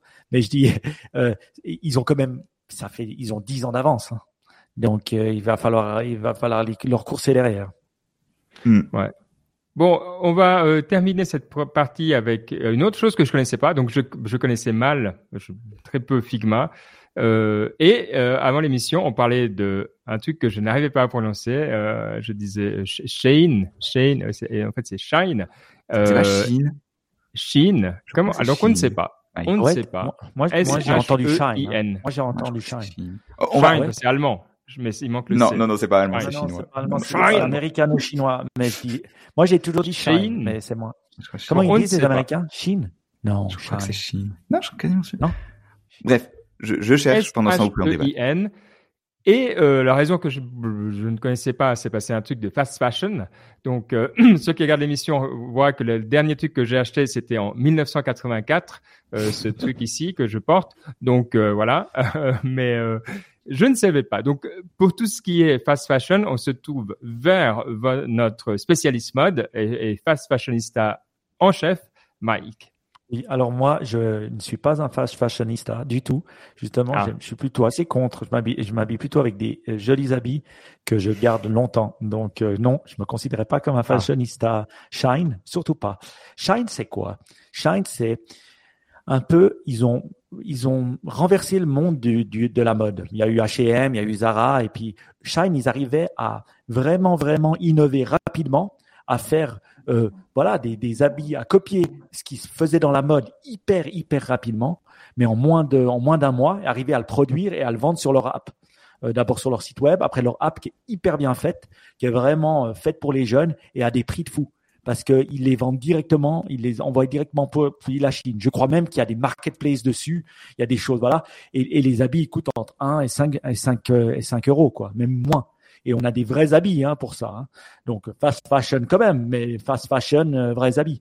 Et donc, ils ont tellement eu de succès que je crois que c'était l'année dernière ou l'année d'avant, ils ont dépassé H&M aux États-Unis en deux ans. Donc c'est devenu énorme. Euh, c'est un mastodonte. On nous dit que les jeunes font attention à leur environnement, mais en tout cas, ça, on le voit pas. Et, et c'est vrai qu'ils ont un modèle qui, qui se révolutionne. Et j'ai lu cet article qui est vraiment assez hallucinant sur le Mexique. En fait, normalement, ils sont online first. Hein. Euh, euh, Shine, ils n'ont pas de magasin physique. Et au Mexique, Ah, ce qui a commencé à se créer, ouais. c'est vu que bah voilà, il y a un peu moins d'online. Euh, et peut-être il y a aussi moins de couverture. Il y a que 75% des, des gens qui ont un- une, une connexion mobile euh, assez haut de gamme, il disait, enfin assez haut débit, pas haut de gamme. Des, des fois, ça c'est c'est l'un et l'autre, mais c'est haut débit. Et donc, Mhm. euh, il y a des gens qui ont commencé à créer des, des, des magasins physiques Shine où ils se bundlent ensemble pour acheter des habits 500, euh, euh, 50 à 100 pièces depuis la plateforme. Et Ah. après, ils, ils achètent et les gens vont dans leur magasin, achètent, euh, essayent et après achètent avec leur code Shine directement pour se faire livrer. Donc c'est un espèce de, de, de, je trouvais ça assez marrant comme microcosme parce que un, on achète les habits pour les avoir un peu dans le magasin. Deux, si des personnes les veulent et les veulent se faire livrer, tac, ils peuvent le faire en prenant le compte du, de la personne du, magasin. Et Shine expliquait que c'était une manière de, de se pouvoir se développer dans les pays euh, et avoir une présence quand même physique. Et ces magasins n'appartiennent pas à Shine. C'est des gens qui le font pour eux. Et donc, c'est assez hallucinant. Je vous, encourage à lire cet article. Il, est un petit peu long, mais très intéressant parce que c'est des nouvelles méthodes de retail. Online pure qui laisse une sorte de marketplace offline dans un pays comme le Mexique qui commence à être gros pour eux, ils disent, et qui leur permet de vendre et offline et online. Et ça, je trouve assez barge. Même si ouais. euh, je trouve que le modèle Shine en lui-même euh, devrait être un peu plus régulé. Hmm. J'ai j'ai checké donc c'est Shein la prononciation. Ah, ok, Shein, Et euh, et l'autre chose que qui est vachement intéressant avec eux, c'est que le, la façon dont ils ont dont ils créent les vêtements comparé à d'autres euh, donc le les Zara enfin les fast fashion ce qu'ils font, c'est qu'ils produisent des habits ils les mettent dans les magasins pour quelques quelques semaines, je crois, c'est et ensuite ben ils changent la collection. Chine en fait ce qu'ils font, c'est qu'ils font des quantités des collections en très petite quantité, ils essayent de les vendre sur l'app et ensuite si ça marche, ils en refont en plus grande quantité. Donc en fait, ils utilisent vraiment le l'aspect euh, digital pour euh, pour euh, comment dire pour voir ce qui prend et ce qui prend pas et ils ont des milliers de références qui changent tout le temps enfin c'est et, euh, et c'est vachement intéressant. just in time fashion quoi. Ouais c'est ça c'est ça. Et tu vois c'est vraiment un peu l'aspect euh, tu as comme TikTok où en fonction de ce que t'aimes bien le, il ajuste et et je trouvais que cet aspect de, je sais pas comment dire, de, de baser sur les données, enfin l'expérimentation en temps réel, est vachement intéressant, tu vois. Oui, oui, oui, oui. Et aussi, hein, l'app est bien faite hein, pour pouvoir voir les habits, voir comment, voir. Les... C'est vraiment, euh, c'est online first et puis app first. Mm. Donc euh, après, euh, il, il, le, modèle lui-même aussi en termes de paiement de TVA dans les pays où ils vendent, dans les modèles aussi de pouvoir, euh, euh, ben voilà, quand même, mais ça s'envoie presque principalement de Chine euh, en termes de transport et autres. c'est pas incroyable. Hein. Et donc, mm. c'est même répréhensible, je trouve. Voilà. Et moi, j'ai une question pour vous. Est-ce que vous seriez pour qu'on interdise le retour gratuit? Non. pour des raisons environnementales tout, je sais pas. Il faudrait, faudrait que je voie des, les chiffres. Euh, de, Vous savez combien d'habits de, sont, euh, combien, quel est le pourcentage des habits qui sont retournés? On a parlé il y a un mois, non C'était pas genre 70%. C'est énorme. Ouais, j'ai le même. J'avais ça en tête. Ouais. Donc on est. Donc on, c'est vraiment fou hein, quand vous pensez. Donc si vous pensez à la planète, euh, il faudrait quand même euh, bah, réduire ce, ce, cet impact-là. Chine est aussi un, euh, Chine est aussi un problème. C'est eux qui écrivent mal. Ah non, on devrait avoir SCH pour que ça fasse shine comme en allemand. Bon, intéressant. Dites-nous aussi, hein, peut-être c'est vrai que c'est une, bonne question. Je vous propose de passer au Ask Niptech parce qu'on en a reçu quelques-uns, alors ça nous fait euh, plaisir. Euh, allez, euh, je sais pas, je sais pas si peut-être on va garder pour la semaine prochaine, mais je te laisse choisir, Baptiste. Ça marche beaucoup. Alors, ils sont tous sur la Nip Nation, donc merci à tous sur la Nip Nation qui a posé des questions. Vraiment des, des je dirais des il y a des discussions intéressantes, tu vois. Et, et du coup, j'ai pris quelques discussions très intéressantes, je les ai mis dans les Ask Nip Donc, euh, euh, la première question, c'était pour toi, Ben. Euh, Est-ce que c'est toi qui avais essayé la nourriture en poudre? Est-ce que tu peux donner une update? Ouais, euh, oui, oui, oui. Alors moi, j'avais euh, Ambronite et Bertrand que je prenais en particulier. Euh, et pendant, euh, je sais pas combien d'années, j'ai mangé pratiquement que ça à midi. Euh, et voilà, j'aimais bien, mais j'en suis revenu parce qu'à un moment, il faut écouter la science. Et il y a un problème en particulier dans ces nourritures, c'est qu'au niveau macro, on a tout ce qu'il faut. C'est-à-dire si on parle voilà des, même de fibres, des oligos euh, minéraux et tout ça, on a, vraiment ce qu'un corps humain a besoin. Le problème qu'il y a, c'est le fameux axe brain gut, je sais pas comment on dit en français, intestin, cerveau. La, la flore intestinale. Voilà, alors tout ce qui est flore intestinale, qui est un, milieu finalement extrêmement compliqué et donc on connaît assez peu. Euh, voilà, on, connaît l'effet que ça peut avoir euh, sur nous euh, en termes de bien-être, en termes de longévité, etc. Mais de comment est-ce qu'on peut arriver à maximiser, on ne sait pas. Et il y a une façon de d'y parvenir, c'est de varier autant que possible sa nourriture. Euh, simplement parce que comme ça, euh, ben voilà, notre flore intestinale peut, euh, dans toute sa diversité, euh, choisir ce qui lui convient. Et en particulier, euh, c'est pas très dur. Hein, en particulier, ce qu'il faut éviter, c'est tout ce qui est process des, produits préparés. Donc moi, ça, j'ai coupé complètement. et, tu manges même plus de pâtes, autre chose comme ça. Ouais, alors ça c'est pas, c'est si tu veux, il y a plusieurs niveaux hein, dans la préparation, mais c'est tous les les, les, les produits euh, complets tu vois, hmm. le, plat préparé, si tu veux. Ça, c'est Genre la pizza ou euh, le, le Exactement. plat réchauffé ou le machin. Ok. Exact. Ça, c'est, c'est zéro. Et, là, tu, tu vois que bah, souvent, c'est là où tu as les, les, soucis. J'ai aussi beaucoup coupé le sucre. Euh, pendant un temps, j'en ai même plus mangé du tout. Alors, de sucre, on parle de sucre ajouté. Évidemment, il y en a, il y en a par ailleurs, euh, naturellement. Euh, et je dois dire que, à comparer, euh, alors j'étais, c'est mieux maintenant. Donc vraiment, j'ai fait des années. C'est pas que, que je suis contre ces poudres. Je trouve c'est bien. Il y a des, il y a des produits d'ailleurs que, que, je mentionnais à Nitech Nation euh, comme Supergut qui essaye justement de viser la, flore intestinale en particulier. Donc l'industrie a bien compris, les startups ont bien compris que c'était aussi ça le problème. Mais au final, je me dis c'est toujours la même chose. Si on peut, eh ben c'est mieux de de manger euh, des trucs euh, voilà euh, qu'on prépare soi-même directement depuis le, légume ou la, les céréales etc euh, et, et, évidemment, quand des fois on peut pas, moi je prends, j'ai encore des Bertrand là. Quand je pars en voyage, plutôt que de manger les sandwichs dégueulasses qu'on nous sert euh, quand je suis en réunion, je prends un Bertrand. Là, j'ai aucun doute, c'est indiscutablement mieux. Et donc oui, je continue à utiliser, oui, je continue à bien aimer. Mais je pense que si on veut être honnête dans la démarche euh, et surtout si on suit à, la, à ce qu'on connaît dans la recherche, malgré ce que j'ai dit pendant longtemps, j'admets, euh, il faut pas le prendre euh, tous les jours euh, exclusivement. Enfin, je faisais le matin, le soir, autre chose, mais je le prenais à midi tout le temps, quoi. Donc voilà, une longue réponse pour cette question, mais un domaine qui me fascine. Et si vous avez des nouveaux trucs vraiment bien à essayer dans ce domaine, je suis plus que preneur. J'adore essayer des, des, choses dans ce domaine. Baptiste, est-ce que ah, ça a répondu? Euh, tout à fait, tout à fait. Euh, L'autre question.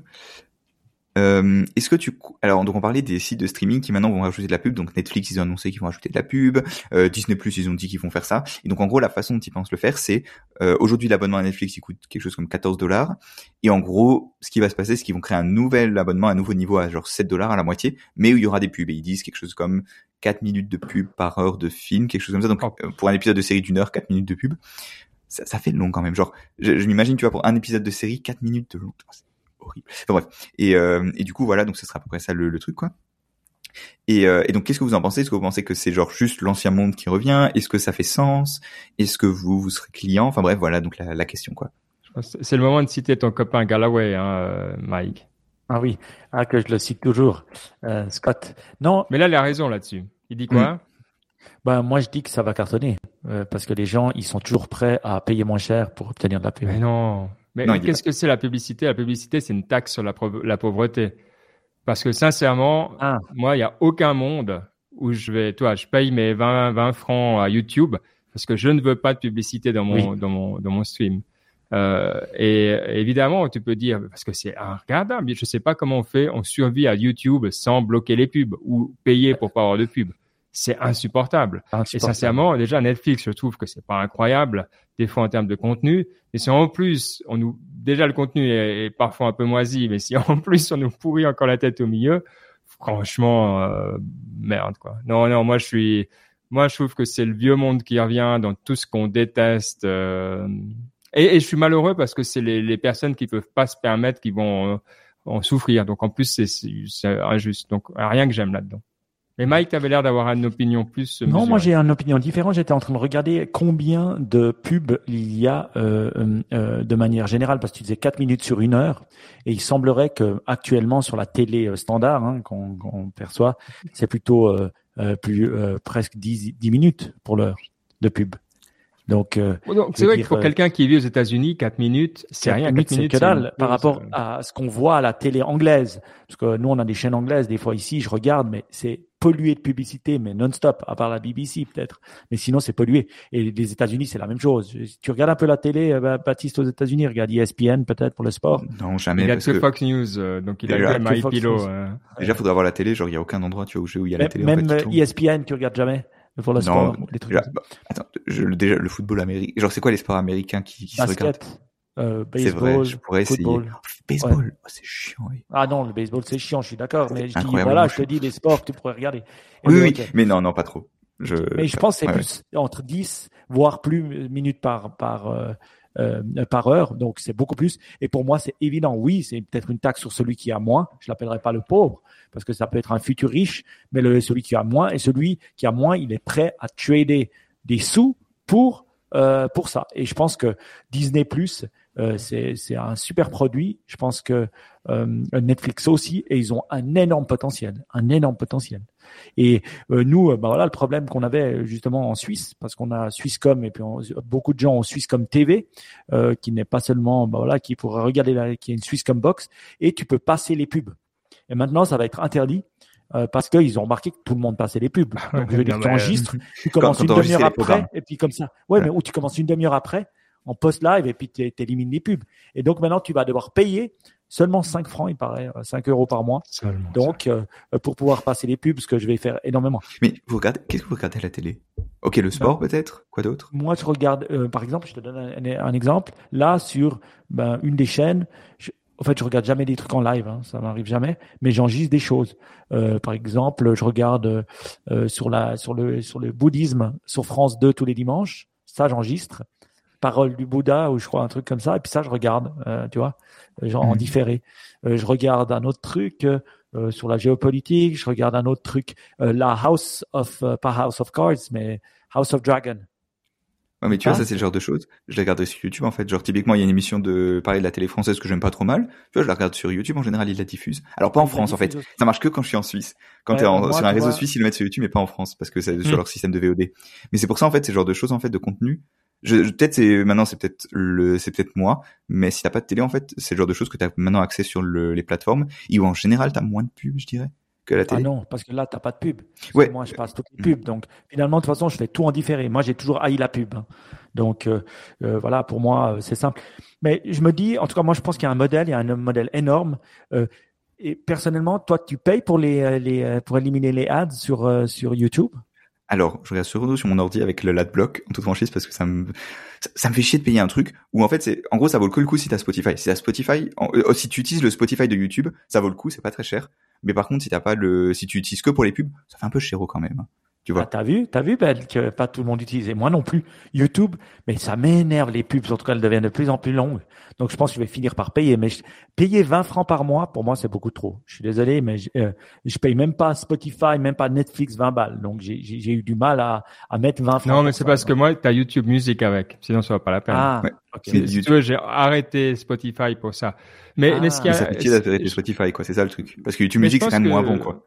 Ce qu'on discute, c'est simplement l'histoire de la démographie, parce que c'est vrai que euh, Guillaume nous dit en, commentaire que l'audience de la télé reste énorme. Je pense que la télé linéaire, c'est en train de mourir. Ça, veut dire, c'est pas. J'avais vu des chiffres. Clairement, ça reste. Euh, ben, plus on est vieux, plus c'est encore un truc, mais ça disparaît. Donc, la question, évidemment, c'est comment remplacer ça, et c'est ça qu'on est en train de vivre. C'est que les gens, tout le monde a compris hein, quand on a moins de 60 euh, et quelques ou même beaucoup qu'on plus, hein, mais je veux dire euh, comment sauter les pubs. Donc euh, voilà. Donc c'est vrai que c'est assez logique et que c'est c'est lié à cette démographie. C'est pas l'impact de la télévision, c'est plus l'utilisation effectivement, enfin du contenu parce que Netflix ou la, la télé, il y a, y a, pas de différence ni de contenu ni de bref entre les même YouTube, même Twitch des fois. Enfin tout tout commence à se mélanger un petit peu. Donc c'est vrai que c'est c'est plutôt comme ça qu'il faut le voir. bon, en tout cas, voilà, on a, on a bien répondu. Je vous propose de garder les Asnip Tech qui restent pour la, la, semaine prochaine. Comme ça, on peut aller vers la partie inspiration où on veut quand même entendre euh, ce que tu as appris à ta conférence à Washington, D.C., Baptiste. Oui, alors en déjà, qu'est-ce que c'était que... Ouais, euh, en fait, j'étais donc j'ai déjà parlé dans Niptech deux trois fois que je, je m'intéressais au mouvement euh, à effective altruisme, donc euh, altruisme efficace en, bon français. Ça, ça sonne, hmm. c'est fou, ça sonne toujours moins bien en français. Je sais pas pourquoi. Enfin bref, Matt il m'en voudrait sûrement pour dire, le fait de dire ça, mais bon bref. Et et en gros donc c'est donc l'idée du mouvement c'est de comment faire le de l'altruisme, enfin de, de ah, j'arrive pas à trouver un mot en général pour le en français, mais en gros c'est tout l'aspect, mmh. tout les, ça regroupe tout ce qui est euh, charité, donner de la, non charité c'est pas c'est pareil, c'est très religieux comme mot. Enfin bref, tout ce qui est euh, comment dire, donner, faire le bien, bienveillance, faire du bien, autour de soi. Euh, ouais, non mais tu vois le, le tu as tout ce que tu en général tu as tout ce pourquoi tu as tu as les associations en français, tu dirais tu as toutes les associations auxquelles tu donnes et tout machin voilà. Mais comment faire ça de manière efficace? Et en gros au début c'était un mouvement qui était très basé la philanthropie, merci Guillaume. Ah yes, il est bon. et euh, donc et en gros l'idée c'est de donc de faire ça. Et donc en gros au début le mouvement parlait beaucoup de euh, donc dans ce qui existait déjà en gros dans le monde comment le rendre plus efficace. Donc notamment c'était ok si tu dois donner des sous plutôt à une à une association X ou une association Y à laquelle il faut plutôt donner des sous. Et au fur et à mesure tu vois du temps le, ils ont eu de plus en plus de moyens. C'est un mouvement qui a grandi énormément. Tu vois au début le tu vois ils avaient un ils racontent l'histoire. C'est un peu comme une startup tu ont un tout petit bureau tu vois. Maintenant il y a eu des quelques milliardaires de la crypto qui sont passés par là. Et le le l'argent qui va à des causes soutenues par euh, Effective Altruism parce qu'en gros, eux en soi, ils, ils ont pas d'argent. Enfin, c'est pas eux qui font les actions directement. Ça dépasse, je sais pas, 30, 30 milliards, quelque chose comme ça. Faudrait que je mette l'article, mais c'est vraiment beaucoup d'argent, tu vois. Et euh, ça a beaucoup de succès. C'est, c'est, ça reste une goutte d'eau dans le monde de la philanthropie. Hein. Oui, c'est pas, c'est pas immense non plus, mais tu vois, ça commence à être un truc vois, qui, qui fait parler. Et bref, et donc le, le, l'association ils avaient ils ont eu donc plusieurs conférences par an pour un peu que les gens se retrouvent et tout machin. Et donc j'étais à l'une d'entre elles c'était à Washington DC donc ce, ce, ce week-end. Et super intéressant. Le beaucoup de en gros, les sujets euh, donc desquels il parle beaucoup, c'est beaucoup de choses par rapport au long terme. En gros, c'est comment tu réfléchis à le à sauvegarder le futur de l'humanité. En gros, parce qu'ils se rendent compte que et en fait, c'est un peu toujours la philosophie du mouvement, c'est le tu, tu les priorités, c'est ceux ceux euh, ceux que les autres gens euh, sous-estiment. Tu vois. Si maintenant tu as une cause qui est plus importante qu'une autre, mais le que personne non qui est moins importante qu'une autre mais que personne n'adresse bah peut-être que ça fait du ça fait sens de, de s'adresser à ça de de, de s'intéresser à ça aussi tu vois voilà et donc beaucoup de choses par rapport au long terme? Ouais. et, peut-être juste, il y, a eu une critique là-dessus euh, qui est sortie récemment, euh, que c'était quand même un milieu, euh, bah, c'est un peu un milieu de tech bro, allez, si on veut le raccourcir. Donc, est-ce que tu étais avec que des tech bros euh, comme toi là-bas, ou euh, est-ce que tu, il y avait de la diversité un petit peu? Parce que ça, hmm. ça joue sur les causes évidemment qui intéressent, toi. Les démographies s'intéressent actuellement à des à des causes un peu différentes. Hmm ah, c'est dur de d'avoir une échelle de tech broism, je sais pas, genre le ah beaucoup, je dirais le, les démographies que j'ai vues, beaucoup d'étudiants globalement, tu vois, genre de, de gens jeunes, d'étudiants, de gens qui viennent clairement parce qu'il y a beaucoup de l'un des endroits où ça parle beaucoup, c'est dans les campus universitaires et tout, clairement, tu vois, parce que la mhm. philanthropie, tu vois, genre globalement, si tu veux donner de l'argent avec les gens qui donnent de l'argent, c'est soit, en gros, c'est des gens âgés et riches globalement, ou alors le ouais, et donc l'autre façon dont il parle beaucoup de effective altruisme c'est aussi tu vois d'avoir une carrière dans un domaine qui euh, fait du bien à l'humanité machin dans, dans, la philanthropie en gros tu vois dans une cause qu'ils ont euh, euh, euh mis en valeur qui mettent en valeur. Et donc tu as beaucoup d'étudiants pour ça. Et l'autre là je dirais que c'est un peu plus divers. C'est un peu c'est typiquement le genre de gens que tu vas avoir dans des charités classiques tu vois. Genre tu as des des gens de qui travaillent, des gens un peu plus âgés. Le, là, c'est plus divers, je dirais. Les étudiants, clairement, bon, voilà, c'est les étudiants américains comme tu peux l'imaginer. Les gens plus âgés, j'avais l'impression que c'est divers, mais pareil, genre j'ai pas, genre c'est dur de dire en toute franchise, d'autant plus que j'étais plutôt avec là où il y avait des étudiants, et aussi parce que du coup l'une des l'un des trucs dont il parle beaucoup, c'est le c'est s'assurer que les intelligences artificielles viennent pas hors de contrôle, tu vois, c'est un des trucs dont il parle beaucoup. Mhm. Encore une fois, c'est important pour eux parce qu'ils estiment que c'est un truc dont le reste du monde ne parle pas assez, et donc bah naturellement moi c'est l'un des trucs qui m'intéresse, et aussi c'est l'un des tu vois où tu te dis ouais où est-ce que je peux être utile, ben, c'est aussi ça qui est intéressant pour moi. Et donc, bah, du coup, j'allais beaucoup de temps là-dedans. Et clairement, là, t'as des tech bros. Voilà, genre, t'as des développeurs euh, clichés, tu vois, sais, le gars en t-shirt, machin, enfin, tu en t-shirt de la de l'entreprise, euh, enfin, le, enfin, voilà. Le, et maintenant, par rapport à qu'est-ce que j'ai appris et tout, je dirais, d'une part, le, l'ambiance de la conférence en soi était vachement intéressante parce que tu vois quand même que c'est différent d'une conférence euh, tu vois d'un truc un peu plus professionnel ou machin tu vois. C'est quand même très détente les gens tu vois au milieu de la tu vois t'as le le le comment dire tu vois t'as ok ça fait très cliché de dire ça mais tu vois les gens s'assoient par terre au milieu du truc machin tu vois c'est très non mais tu c'est ok tu vois ça ça va ça va se très bien. ouais bah, c'est ça non mais c'est vrai c'est très c'est très sympa. Et euh, et pareil et puis après tu te poses des questions tu vois genre tu te dis ouais ok qu'est-ce que genre qu'est-ce que je veux faire comme carrière machin et tout tu vois. Et euh, et c'est dur de c'est des réflexions qui sont pas évidentes parce que c'est très comment dire c'est très euh, c'est c'est pas évident parce que tu te demandes ok qu'est-ce que le c'est pas que sur qu'est-ce que je veux faire comme carrière c'est que si quel type de vie je veux avoir machin et tout. Enfin bref c'est très très et ça mais ça prend du temps à maturer je dirais ce genre de réflexion. Mais voilà c'était c'est ça que ça m'a inspiré. Moi ce que je dois dire c'est déjà bravo d'y aller. Euh, moi euh, à ton âge j'y allais pas. Donc moi je dis on peut critiquer tout ce qu'on veut d'effective altruism le fait de intéresser les jeunes à des sujets euh, pour ben voilà se donner du temps ou donner de l'argent ou donner de sa carrière euh, pour des, des causes. Je trouve ça euh, extrêmement bien. Donc moi, je critique pas. Je dis, je tire plutôt mon chapeau à, à Macaskill et tous ceux qui l'ont fondé parce que franchement, voilà, ils le rendent intéressant pour la jeunesse, ce qui est cool. Hmm.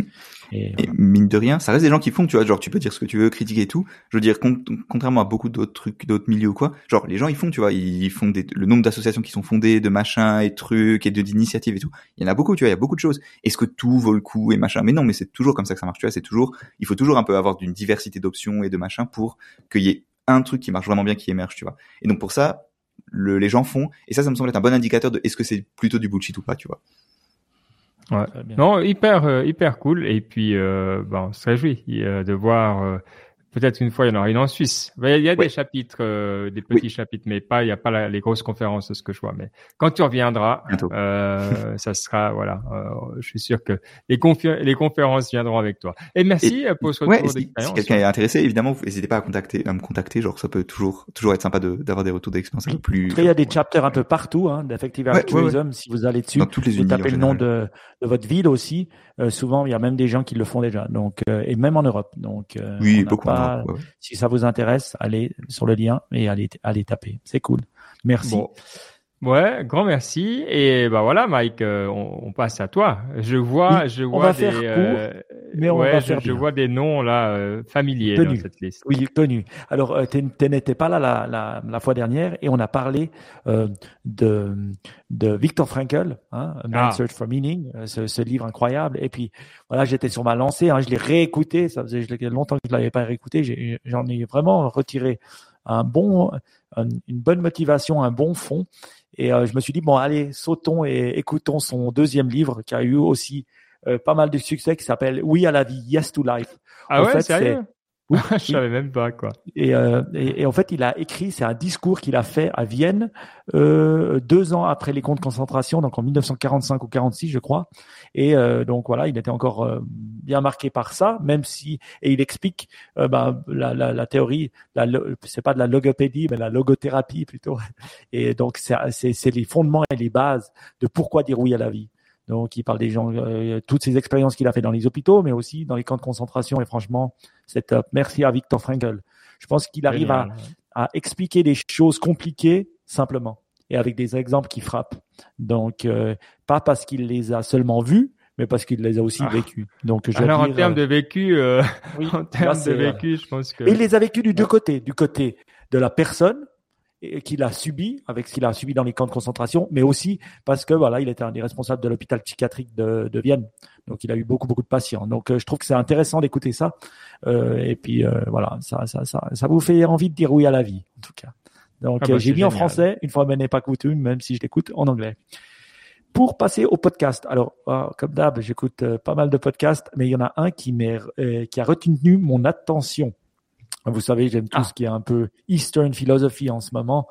Euh, et euh, je suis tombé sur un, euh, sur, bah, voilà, sur une discussion de 1980 du podcast de Ramdas, qui est voilà un de ces, un de ces gars connus dans le domaine de l'explication de la philosophie, euh, on va dire Eastern. Et il parlait en 1980, hein, donc on parle d'il y a plus presque 40 ans, enfin plus de 40 ans, avec un, un, un, physiciste, euh, un quantum physiciste connu qui s'appelle Amit Goswami. Et euh, c'était assez intéressant. Cette personne vit encore. Hein.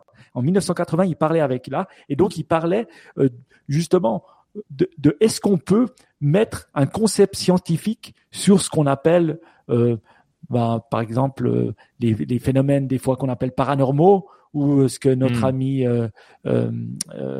Carl Jung appelait la synchronicité toutes ces choses qui sont pas des domaines du, du réel qu'on applique. Et justement, il expliquait que avec la, la, la, quantum théorie, enfin la quantum physics, il est, commence à être possible de l'expliquer. Et il l'explique dans les années 80.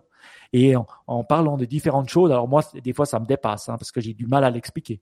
Mais je trouvais c'est assez intéressant de se dire, ben voilà, des fois, on se disait, à l'époque, la Terre était plate et c'était une validation. Et si tu disais que la Terre était ronde, gare à toi. Et tout d'un coup, la Terre est devenue ronde.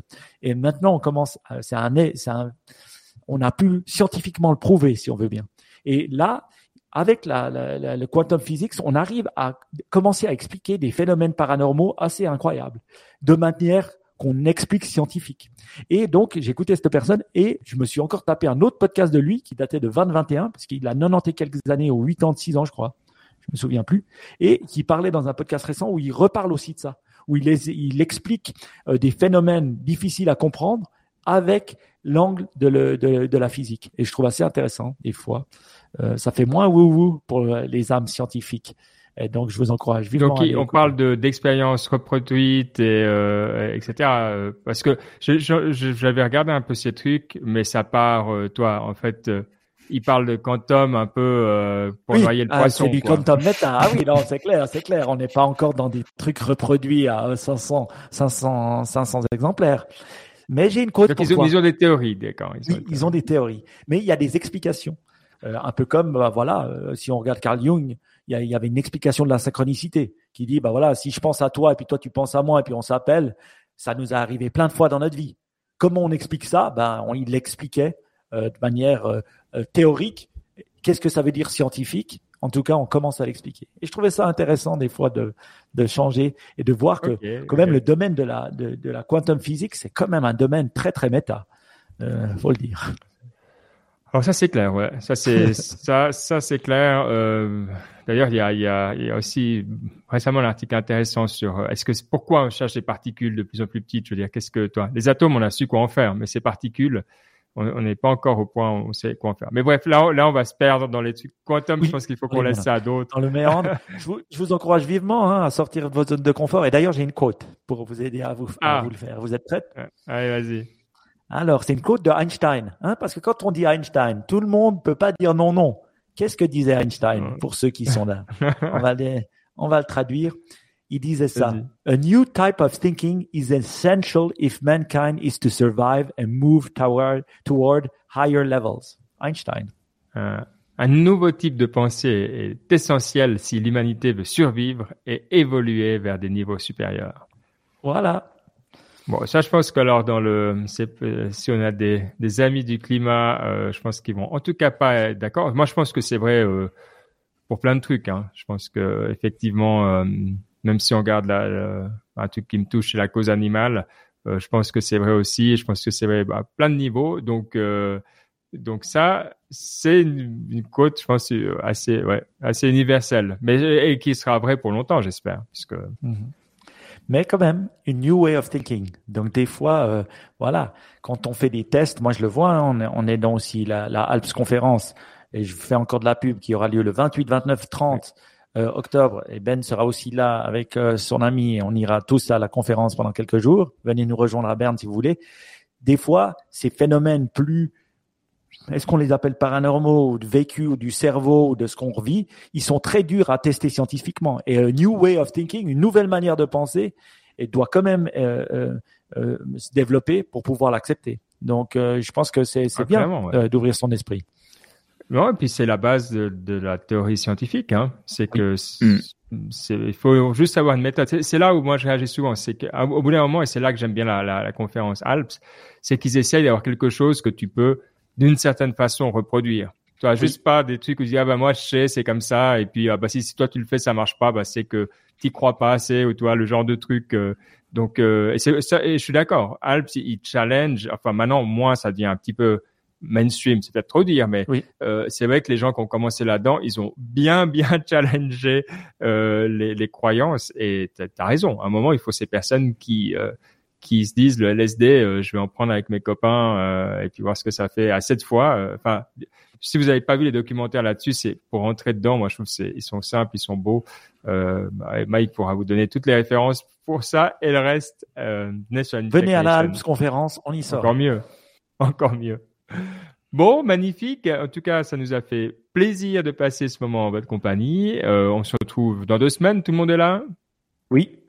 Bon, alors, c'est magnifique. On, on va se retrouver. Maintenant, en plus, euh, il recommence à faire un peu plus frais. Donc voilà, si ça se trouve, vous prenez euh, plus les transports publics euh, ou, ou- ou peut-être vous continuez à nous écouter comme d'habitude. Mais quel que soit où vous soyez, ça nous fait plaisir. Et donc, on vous dit à dans deux semaines. Ciao. Ciao, ciao. Ciao.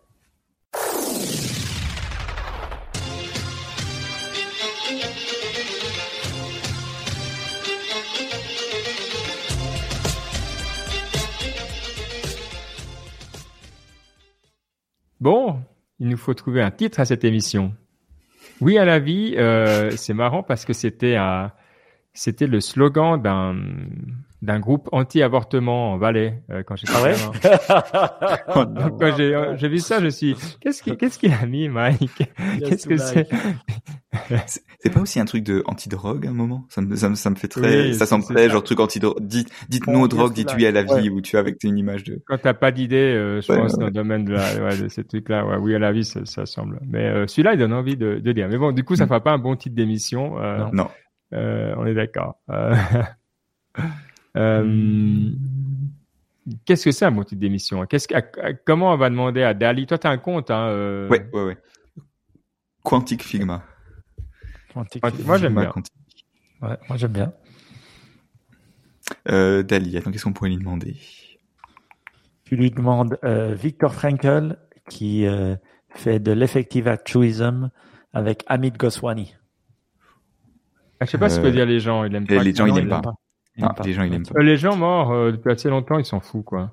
Ou tu peux mettre Yes to Life uh, with. Um, ah, ça c'est un bon truc. Yes to Life with uh, with new chips uh, ou je sais pas quoi. Ah ouais, euh, attends, moi je vais aussi rentrer puis on va se faire un petit battle. Faut que tu trouves. T'as pas encore ton compte, Mike? Et j'ai euh... rien reçu. Tu, tu, veux que je te dise quoi? Tu veux que je refasse encore? J'hallucine. Je suis tout triste. Je sais pas quoi faire. Allez, regardez, ils sont peut-être dans mes. Euh, dans mes euh... Ouais, je sais pas. Non. J'ai mis a Quantum Painting Celebrating Life. oh, c'est beau. Je sais pas ce qui va sortir, mais euh, ça va être bien. Allez. Ça, je vois que c'est Quantum Painting Celebrating Life. Oh. alors, les... c'est marrant de voir ce qui sort. Attendez, je vais vous partager mon écran. On peut faire ça, j'imagine. Euh, ouais. Que je revienne ici dedans. Euh, bom, bom, bom. Moi, j'ai essayé A Rain of Quantum, Quantum, Quantum, Quantum Chips. Ok, ah ouais, c'est pas mal. Attends, enter screen. Euh, on va voir lequel vous, vous voyez. Hop. Euh, ah, il voit mhm. que un screen. Est-ce que vous voyez vous-même ou est-ce que vous voyez Ah, faut que j'active. Voilà. Ah voilà. Oh, Ça, c'est. Voilà. Quantum painting celebrating. En fait, j'ai du mal à voir. En fait, les images jouent avec le dessin, mais je vois quand même pas trop d'où vient l'idée du dessin, tu vois. Genre dans un sens, je vois, dans l'autre, pas trop. Eh ben, c'est qu'il a atteint la, la conscience, la consciousness, voilà. C'est ça, en fait, il faut consciousness, bliss. Ok. Euh, maintenant, à toi de nous montrer euh, ce que ça donne de ton côté, euh, Baptiste.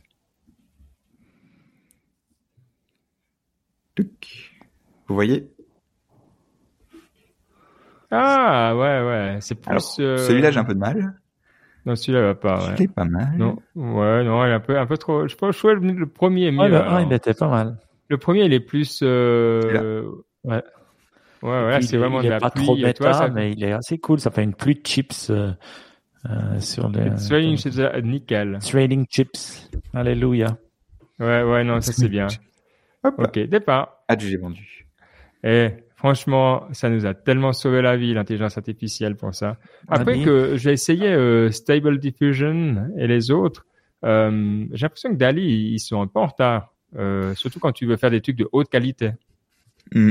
Mais le, bah, typiquement, j'ai l'impression que les autres, ils ont, ils donnent un peu plus de, en fait, j'ai l'impression qu'il faut donner un peu plus de détails dans le prompt, mais après, ils te laissent faire un peu plus de, de choses. Ouais, Guillaume dit Midjourney. Je sais plus si c'est Midjourney ou Stable Diffusion. Ou vraiment, où tu sens que les prompts, il faut vraiment être bon en prompt. Mais si t'es bon en prompt, tu peux vraiment faire des trucs vachement impressionnants. Ouais, à fond. Euh, c'est vrai, c'est vrai que puis les, les gens ils mettent euh, euh, cinématique lighting, des trucs comme ça. Enfin, tu, j'aurais jamais pensé de moi-même. C'est vrai qu'il faut. T'as raison. Il y a, bah bientôt ça sera une école quoi. Tu vas savoir comment prompter l'intelligence artificielle. Euh, ouais. Mais hmm. moi, j'aime toujours autant. Quand je m'embête, euh, je prends des trucs qui se disent dans les réunions, puis je fais des images et ça me, ça m'ouvre l'esprit, quoi. Donc j'adore. Hmm. Et puis le, et puis ce qui est vachement cool, c'est que bientôt il y aura d'autres façons de, tu vois, le, le, prompt, il y aura d'autres façons de conditionner ce qui se passe, tu vois. Genre bientôt tu pourras, genre juste, tu lui donnes une image et il complète le tour. Bon ça il peut déjà faire, tu vois. Mais demain tu pourras lui demander d'éditer et tout, tu vois, c'est ça aussi qui va être vachement cool. Oui. Ouais, ouais m'a dit qu'il fallait que je fasse la demande en demandant merci Velociraptor il m'a dit fais la demande sur Dali en disant que tu es journaliste. Lui, il l'a reçu dans les dix jours. Donc j'ai dit que j'étais journaliste. On verra si ça marche. Ah bah, il y a, y a, pas influenceur. Influenceur, ouais. Mais disons, il y avait journaliste. Euh, franchement, c'est pas faux. Hmm. On, en, on, en, a parlé en tout cas. Hmm. En tout cas, une, un vrai use case. tu sais, des fois, il faut des vrais use cases pour le AI pour qu'on s'imagine ce que c'est. Un peu comme il fallait un vrai use case pour euh, Alexa pour pouvoir se dire, ben voilà, j'ai un Alexa, puis je lui parle, ou un Google Home, et puis je lui parle. Mm. Et là, c'est un, c'est un vrai bon use case finalement. Ouais. Et ça a l'air de crocher les gens, et les gens continuent à l'utiliser. Et puis l'autre truc, c'est que je pense, ah c'est aussi que c'était l'un des rares usages où t'as un truc très académique, tu vois. Parce que tu vois, ce qui se passe, c'est que les gens qui font des, des tu as des gros modèles, des trucs compliqués, en fait, c'est des tâches assez simples dans l'absolu. Tu vois, genre tu lui donnes un prompt et tu vois, c'est euh, conceptuellement c'est assez simple. Et, euh, et en fait, c'est quelque chose qui marche très bien avec les gens. Tu vois, par exemple, les, large language models, tu vois, genre c'est très cool aussi, mais t'as pas vraiment de, de, trucs avec lesquels tu peux jouer. Tu vois. donc c'est pour ça que c'est très cool aussi euh, ces prompts. Puis c'est satisfaisant, quoi. C'est satisfaisant. Il y a, quand tu fais un bon prompt, c'est comme si c'est toi qui l'avais fait. Vous avez pas cette impression? Ah, Moi, je me dis, ouais, ça c'était, ça c'est, ah mais mec, ah. c'est dommage, c'est dommage de vivre au, au siècle passé. Ah, c'est cool. Euh, c'est cool le nouveau siècle. Ça me rappelle, tu sais, ces invitations Gmail, vous vous souvenez, en 2006. De Google Plus. Mhm. Non, toi, tu, tu te souviens pas de Gmail. Gmail, il fallait des invitations. Et puis, ça se spreadait comme ça. Et puis, au début, on était là, ah, t'as une, un truc Gmail, là, c'est salaud, moi, j'en veux une. Oui. Tu te souviens, Ben? Ok, oui. Et puis ça, ça a augmenté au fur et à mesure avec le temps, tu gagnais des, de l'espace. C'était trop bien. Ouais, c'était vrai. Euh, c'est vrai, prompting. Euh, bon, mais ça, ça sent le, le c'est, ça va être le job qui va être euh, demandé, puis après il y aura une AI qui va prompter pour toi. Ça va être le, le ça, on hmm. s'en sortira pas. Quoi. Ouais, je sais pas à quel point je, c'est le genre de choses. Tu vois, quand on voit les, les IA aujourd'hui, on se dit ah oui c'est obligé. Et en fait, dans, ça se trouve c'est pas un moyen efficace de parler avec l'IA. Tu vas lui, lui demander des trucs. Tu vois, si ça se trouve, le dans la majorité des cas, en fait, ce que tu veux, c'est pas vraiment illustré de cette manière-là. Enfin, je sais pas si c'est clair ce que non, je dis. Ce qui va devenir intéressant, moi, ce que je pensais, c'est que le AI, à un moment, de comprendre ta brand. Toi, tu vas aller dire, euh, moi, je veux un truc comme l'Office fédéral, donc des trucs carrés, machin, mais il comprendra les couleurs, les codes, quelle police, quel truc, toi. On en est encore très loin. Donc c'est vrai que de partir en disant, en comparer, en disant, va chercher de l'info sur ça, et puis il ira chercher, puis après il fera un peu comme à la Apple ou à la à la Dyson, tu pourras dire, ou à la euh, Conseil fédéral. C'est ça trop bien. bon, pas mal. Bonne soirée tout le monde. Sur ce, bonne soirée, grand plaisir. Oui, à bientôt. Ciao. Ciao.